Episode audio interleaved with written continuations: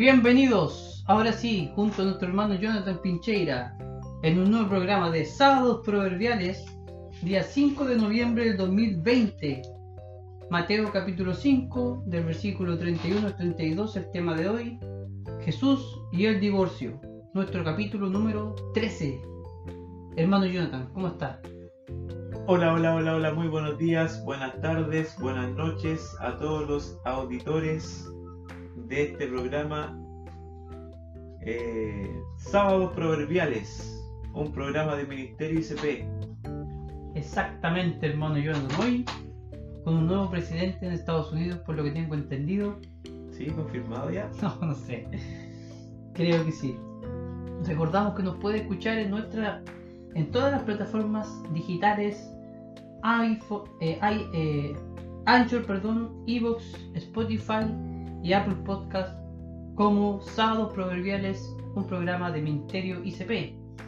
El día de hoy tenemos un proverbio en el libro, en el capítulo, perdón, 29 del versículo 18. Lo leemos. ¿En qué versión? Versión Reina Valera 1960. Sin profecía el pueblo se desenfrena, mas el que guarda la ley es bienaventurado. Lo volvemos a leer. Sin profecía el pueblo se desenfrena, mas el que guarda la ley es bienaventurado. Así es. Ojalá que siempre haya profecía en nuestras iglesias, en especial en nuestra iglesia evangélica. Para no desenfrenarnos. Exactamente. Bueno, entonces hoy día, como ya anunciamos, tenemos un nuevo título y un nuevo tema en este maravilloso Sermón del Monte, la introducción de Jesús en su ministerio, con un hermoso pasaje y muy eh, clarificador acerca del divorcio y en sus pasajes paralelos también podremos sacar mucha luz acerca de lo que es el divorcio y en especial el matrimonio. Dice la palabra del Señor en el libro de Mateo capítulo 5, el versículo 31, lo leemos, dice, también fue dicho que cualquiera que repudia a su mujer, dele carta de divorcio. Pero yo os digo que el que repudia a su mujer, a no ser por causa de fornicación, hace que ella adultere, y el que se casa con la repudiada comete, comete adulterio. Hermano Jonathan, ¿qué le ha parecido este pasaje? Muy breve el pasaje, solamente dos versículos, pero una vez más Jesús eh, aclara un poco el panorama respecto de ciertos temas como ya lo venía haciendo con eh, el adulterio, con la ira. Eh, creo yo que no es casualidad que hayan ciertos temas que hayan expuesto eh, los fariseos, los escribas, estos, estos hombres apegados a la ley. Yo creo que si le presentaban ciertos temas a Jesús era porque ellos no tenían quizá un consenso o una idea clara. También dice que era para ponerlo a prueba, para tentarlo. Pero si Jesús se toma el tiempo de responderle y esto aparece aquí en la palabra es para que tengamos un, concepto claro de qué es eh, lo que Jesús eh, piensa respecto a estos temas que siguen siendo tan eh, relevantes hoy en día en nuestra vida. No han pasado de moda y sin duda darnos cuenta de cuáles son los principios de Jesús eh, nos sirve para, como digo, nuestra vida actual que necesita pegarse cada vez más a, a la palabra del Señor. Así es, exactamente pienso yo. Eh, seguramente este tema no solo no, ellos no llegaron a un consenso, sino que también era un tema eh, importante y tabú dentro de la sociedad judía, porque se empezó a dar mucho acerca, se empezó a dar mucho esto del divorcio por causa injusta y como vamos a ver más adelante, Jesús empieza a explicar de una mejor manera el entendimiento que los judíos o los líderes religiosos de esa época tenían acerca del de, eh, mandato que había dado Moisés. Y una vez más nos encontramos en el primer versículo con lo dicho por Jesús, también fue dicho y, aquí empezamos a ver que Jesús empieza otra vez a explicar que era eh, er, erróneo el, la forma de interpretación de lo que Moisés estaba diciendo. No lo que Moisés dijo, sino que la interpretación que los fariseos habían dado a la ley que Moisés había escrito. Como vemos, eh, Mateo capítulo 5, el versículo 17, donde Jesús dice, no penséis que he venido para abrogar la ley o los profetas, no he venido para abrogar la ley, sino para cumplirla. O sea, Él está diciendo, yo no estoy en contra de lo que dijo Moisés, sino que estoy en contra de la interpretación que ustedes hacen acerca de lo que escribe Moisés. Así es, y esa interpretación era obviamente enseñada, difundida por el pueblo y por eso era tan necesario eh, que Jesús diera su punto de vista para que no siguieran enseñando eh, a las futuras generaciones eh, una interpretación, como tú dices, errada o fuera de lugar respecto a la ley. Dice Deuteronomio 24, creo que tiene que ver con el tema cuando alguno tomare mujer y se casare con ella, si no le agradare por haber hallado en ella alguna cosa indecente, le escribirá carta de divorcio y se la entregará en su mano y la despedirá de su casa. Eh, aludiendo un poco a la palabra repudie, cuando dice aquí el versículo, cualquiera que repudie a su mujer, dele carta de divorcio. ¿Qué significa Repudie en la palabra del día, exactamente. Eh, acerca de ese, de ese pasaje, se ha interpretado, pues se interpreta de distintas maneras, pero lo que mejor resulta es interpretarlo o en base a lo, al resto del, de la Biblia y de los pasajes que hablan acerca del, del divorcio. Y esa es una pequeña fracción y sobre todo este pasaje es una pequeña fracción de lo que Jesús dice acerca del matrimonio, porque esto es parte del, del matrimonio, porque el divorcio es de personas que están casadas. Y vemos también en pasajes paralelos de Mateo, eh, más adelante también Jesús habla y, clarifica un poco más lo que hoy día acabamos de leer. Yo estuve leyendo en un comentario, hermano Juan Pablo, ¿ya? de que había eh, dos posturas respecto a, esta, a este tema entre los rabinos de la época, uno llamado Chamay, Chamay, escuela de Chamay, la escuela de Chamay, la mítica escuela de Chamay, quienes autorizaban eh, de forma eh, muy rígida el divorcio solamente por eh, adulterio. Y por otro lado estaba Hilel o Hillel, no sé cómo se y Aquí va. Y aquí va. ¿Ya? Quienes eran partidarios de eh, un divorcio más eh, blando, si se quiere. Prácticamente daban divorcio por cualquier cosa por si la señora no hacía la comida como le gustaba al, marido, si no se amarraba el, pelo, se le quemaba el pan, etcétera. Esa es, la, escuela que quieres seguir tú. Es que por un lado estaban los chamanistas y por otro lado estaban los idealistas, de acuerdo a, mis conceptos. Ya.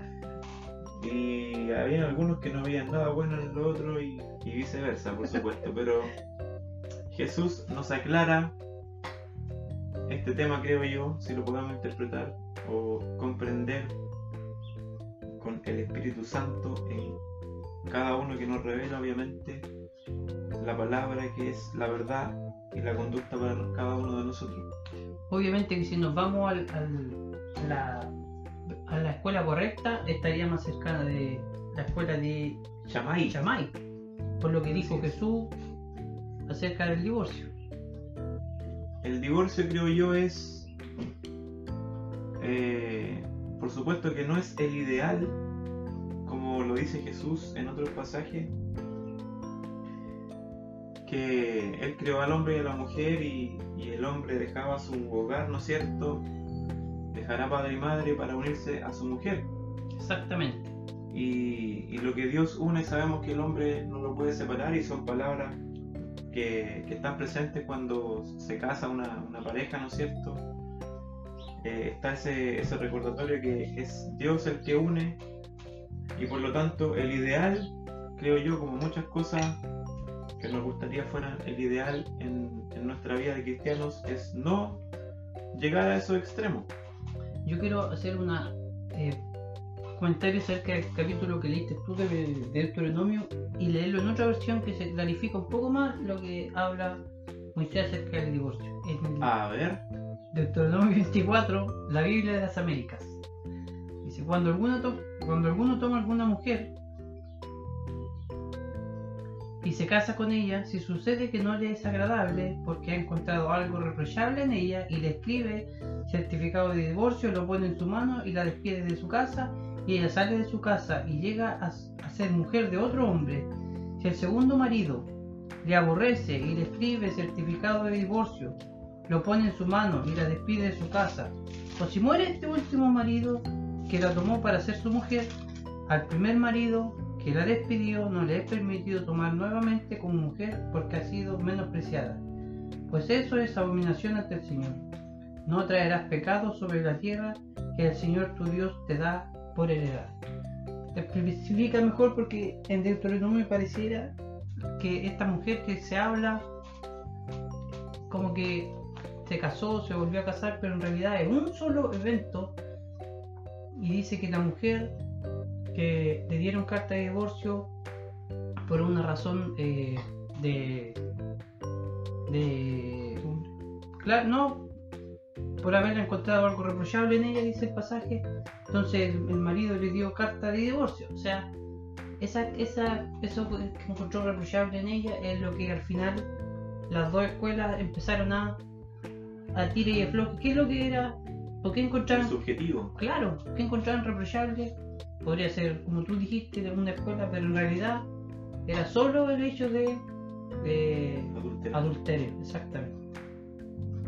Así es. Bueno, también rescatar que Jesús, o mencionar que Jesús en el capítulo 19 de Mateo habla un poco más en extenso acerca del divorcio. De aquí menciona lo que yo decía antes de, de que el hombre dejará padre y madre, se unirá a su mujer y serán una sola carne. Así que no son ya más dos, sino una sola carne. Por tanto, lo que Dios juntó no lo separa el hombre. Y ellos preguntaron que entonces por qué Moisés mandaba dar carta de divorcio, repudiarla.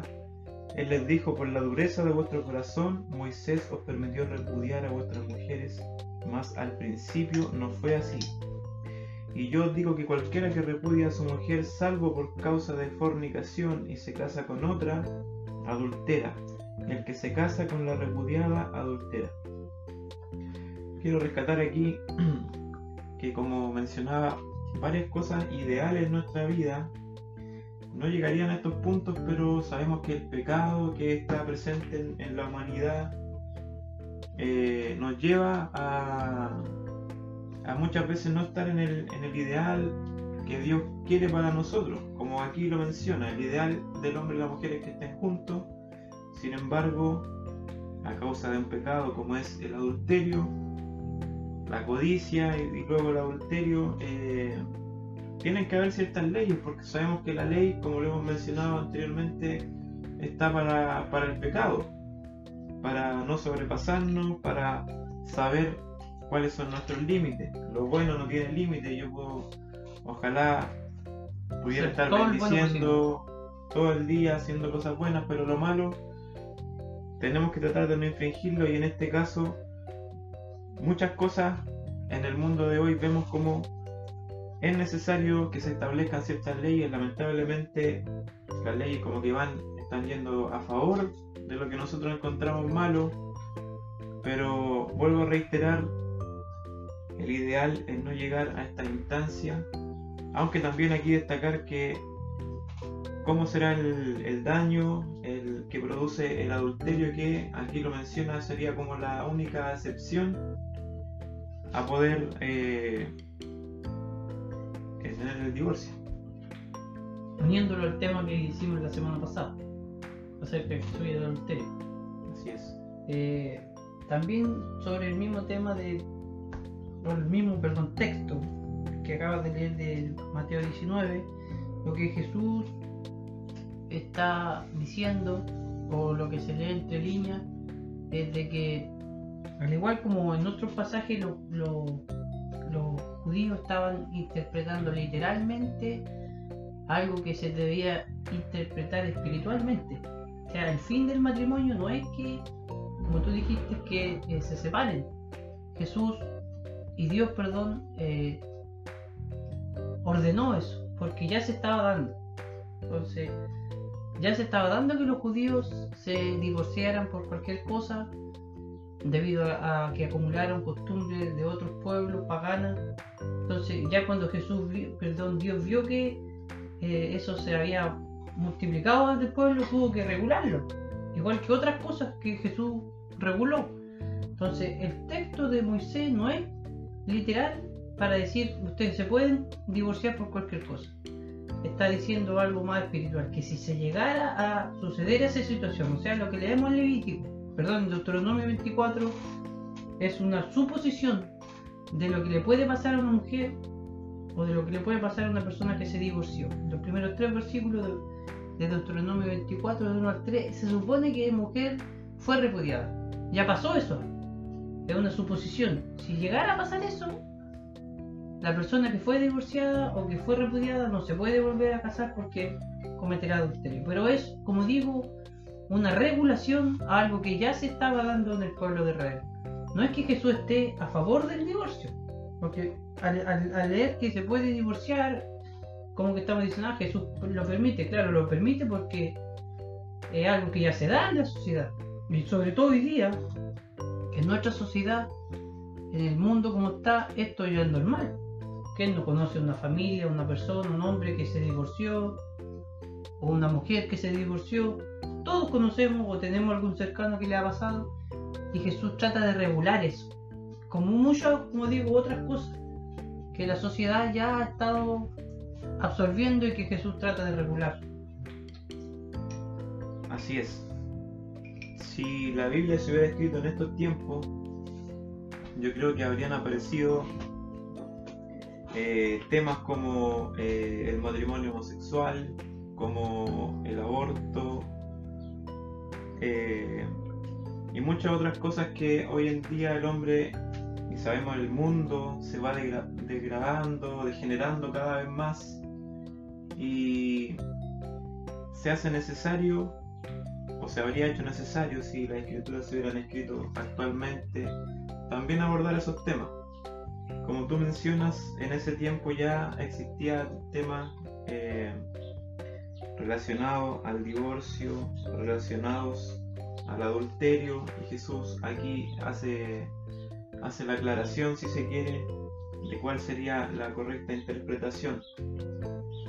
Eh, también me llama la atención que siempre, la mayoría del tiempo es el hombre el que tiene la mayor responsabilidad o a él se le permite eh, hacer la carta. No dice que a la mujer la que puede hacer la carta y echar al hombre, sino que es el hombre el que tiene la autoridad.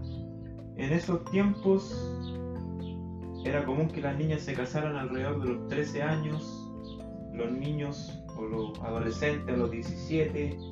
Sabemos que era más como un, un acuerdo entre padres, contratos, con conveniencias para ellos. Y si se hubiera permitido el, el divorcio por cualquier tema, en realidad para estos adolescentes recién casados habría sido eh, al pan de cada día Estarse divorciando. estarse divorciando, volviéndose a casar, volviéndose a divorciar, porque me parece a mí que una persona de alrededor de los 13, 15 años no, no tiene la madurez necesaria y había que tener cierta, cierto orden también en este aspecto. Exactamente. Con respecto a los géneros que tú dices de la mujer y el hombre, se da, se da a ver que, no sé, no, no estoy tan seguro, pero es como que, bueno, la sociedad israelita era un poco más machista en el sentido de que el hombre podía repudiar a la mujer y él volver a casarse sin ningún problema. Pero como tú dices, la mujer no podía eso. Eh, no sé si es, es, razonable creer que eso es en base a la Biblia y decir que está bien porque Dios, Dios puso al hombre como cabeza y como autoridad de la familia. No creo que eso le dé la potestad para tener eh, la libertad de decir yo me puedo divorciar de mi mujer porque eh, hizo esto o hizo esto otro, esto otro que no me gustó, que era lo que se estaba dando en Israel en ese, en ese entonces. Y se le da menos, menosprecio a la mujer porque una mujer repudiada era una mujer que para la sociedad israelita valía bien poco en realidad. Y no así el caso del hombre. El hombre se divorciaba y quedaba eh, libre para poder volver a casarse, salvo con una mujer que fuera repudiada también, no podía. Y como dice el versículo, si el hombre eh, se casa con una repudiada también cometería adulterio, pero se podía casar con una joven adolescente perfectamente, de nuevo, aparte, después de haber sido casado y haber repudiado a su esposa. O sea, a lo que voy es de que es un poco, un poco machista en ese sentido. Eh, no, la Biblia, obvio, pero la sociedad judía era bastante machista en cuanto al divorcio y al nuevo matrimonio. Con respecto a lo que yo mencionaba anteriormente, no quiere decir que en esos tiempos eh, la gente era buena sin Dios, porque, por ejemplo, el Levítico 18 no habla de matrimonios prohibidos, donde eh, menciona la prohibición de relaciones con la familia o con personas indebidas. Por lo tanto, también mencionar que, el hombre sin Dios en, esta época o en el futuro o en el pasado siempre va a, acercarse a lo malo. No es algo eh, ajeno a ninguna época. Y también la relevancia y la implicancia del divorcio eh, no solamente en la persona que comete a lo mejor adulterio, sino que esto tiene una implicancia, por supuesto, en, las dos personas que conforman el matrimonio. También aquí menciona que si esta mujer o este hombre se acerca a otro o a otra, también tiene una, una connotación, por lo tanto, también es un pecado que a la luz pública también tiene consecuencias bien desagradables, por lo tanto creo que es un, es un pecado, una situación que realmente afecta a, a, quien sufre de esto, algo bien delicado y como digo, eh, cuando se hace público, cuando se conoce, por, por, porque obviamente las personas ya no están juntas, ya no están en el mismo hogar, tiene una consecuencia eh, en el entorno también bastante... Sobre los hijos, cuando hay hijos. Sobre los hijos, sobre la familia, en realidad es algo que como por naturaleza se tiene que dar a conocer porque, como digo, las personas ya no viven juntos, ya no andan juntos, o ven a los hijos en forma separada, por lo tanto es bien eh, desagradable y complejo este tema. Exactamente, pero como la Biblia nos dice y nos enseña que toda la escritura es útil para enseñar, redarguir. Entonces nosotros estamos obligados a no solo estudiar, sino que también a predicar todos los temas y ojalá vivir de acuerdo a los estándares que Dios nos ha dado y nos ofrece a través de la palabra del Señor. Y el divorcio es uno de esos temas que, como creo dijimos la semana pasada, al igual que el adulterio, no son temas que se tocan comúnmente eh, y que son como temas tabú dentro de la iglesia, pero aún así nosotros tenemos la responsabilidad, el deber y la obligación de predicar y estar preparados para cuando se nos diga a nosotros, como dice Pedro, no me recuerdo en cuál de sus dos cartas, tenemos que estar preparados para eh, dar razón de nuestra fe, eh, con argumentos válidos, con argumentos fuertes, decir por qué ustedes creen que no debería divorciarse la persona, eh, por esto y estos motivos. Aquí lo vemos una vez más, lo vemos en Mateo, lo vemos en, en Deuteronomio, en todos los pasajes, donde se habla del, del divorcio, nosotros tenemos, como digo, la responsabilidad de estudiarlos para que tengamos base para responder a las preguntas que se nos hacen y a las críticas cuando se nos pregunta y se nos hace acerca del divorcio, porque hoy día el divorcio, como decimos, es algo natural, es algo normal, se permite, se, se promueve, de hecho, en muchas partes, eh, y nosotros como cristianos tenemos que defender nuestra fe y nuestras creencias y lo que nosotros pensamos. Así es, algunas preguntas, hermano Juan Pablo, que llegan de la gente, a ver si usted nos puede clarificar para que... eh, entre todos lo podemos clarificar. Eh, como cristianos, ¿está permitido el divorcio? Es lo que estamos estudiando, yo creo que salvo por la ¿Sí causa... o no? Sí, por la causa de adulterio. Solo por la causa de adulterio. Y habíamos estudiado este tema hace años atrás en la iglesia y también se llegó a la conclusión de que si está en riesgo la vida de la mujer, también es, es bueno que se divorcie. Si la mujer le pega y está a punto de matarla, mejor que se divorcie. A lo mejor no está, extremos. no está en la Biblia escrito así, pero creo que no sería pecado si una mujer se divorciara de su marido, siendo que el marido cada vez que la ve, La atiende. la Así es. Y también yo quiero, bueno, otra pregunta o comentario. ¿Se puede sobrellevar el adulterio? Porque estamos diciendo que quizás el adulterio sería eh, un motivo, una causa por el... una causa justificada. Pero ¿se puede también sobrellevar esa situación? Absolutamente. Absolutamente. No creo que haya impedimento si la persona perdonó al hombre o a la mujer de que vuelvan a tener una vida matrimonial de acuerdo a los planes de Dios. Obvio que eso va a quedar una cicatriz. El hombre eh, adulteró, le va a quedar un dolor a la mujer por años, a lo mejor. Y el hombre no puede eh, tratar de, de de esconder eso y lo mismo con la mujer si la mujer engaña al hombre lo más probable que, que es consecuencia pero creo sinceramente que Dios perdona todos los pecados como dice el libro el Antiguo Testamento Isaías si, si tus pecados fueren rojos como la grana vendrán a ser blancos no hay pecado que el Señor no pueda perdonar Así es. entonces tenemos la palabra del día hermano Jonathan ¿cuál era? Repudie o repudiar. Repudiar, exactamente. La palabra, la palabra repudiar aparece 16 veces contando en el Nuevo y el Antiguo Testamento. Y la palabra repudiada aparece 6 veces en el Antiguo y en el Nuevo Testamento. Y aparte de eso se le agrega la palabra repudio, que aparece 3 veces.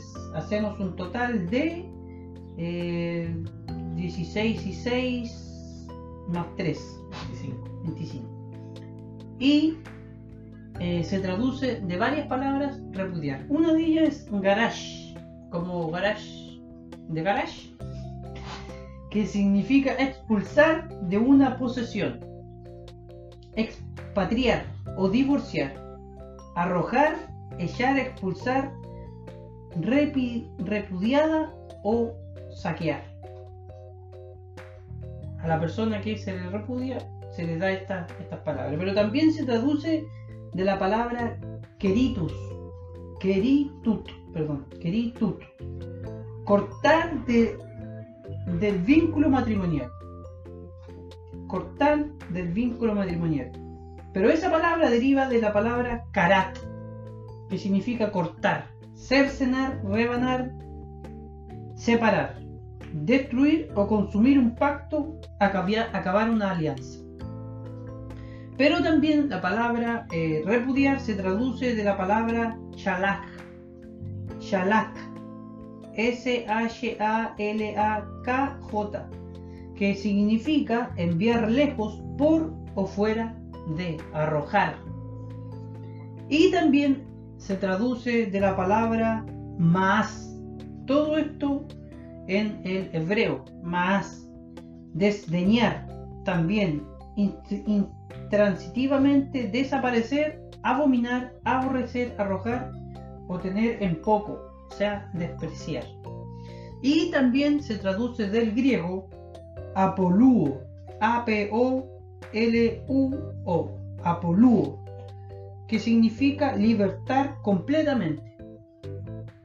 Y viene o deriva de apu, que es fuera, tiempo, espacio, lugar o relación, o sea que lo saquen en todas esas características y separación o partida. Y lu es un verbo primario que significa aflojar o soltar, soltar de cadenas o liberar. Todas esas palabras se traducen a una sola palabra que significa repudiar. Esa era la palabra del día. Muy bien, hermano Jonathan, un gusto haber compartido con usted este nuevo episodio de Igualmente. Sábados Proverbiales. El saludo para el auspiciador Suco, que no se nos olvide. La palabra suco del día, repudiar. Refugiar. Nos encontramos en un nuevo capítulo en Jesús y los juramentos, sábados proverbiales. Hasta pronto. Hasta pronto.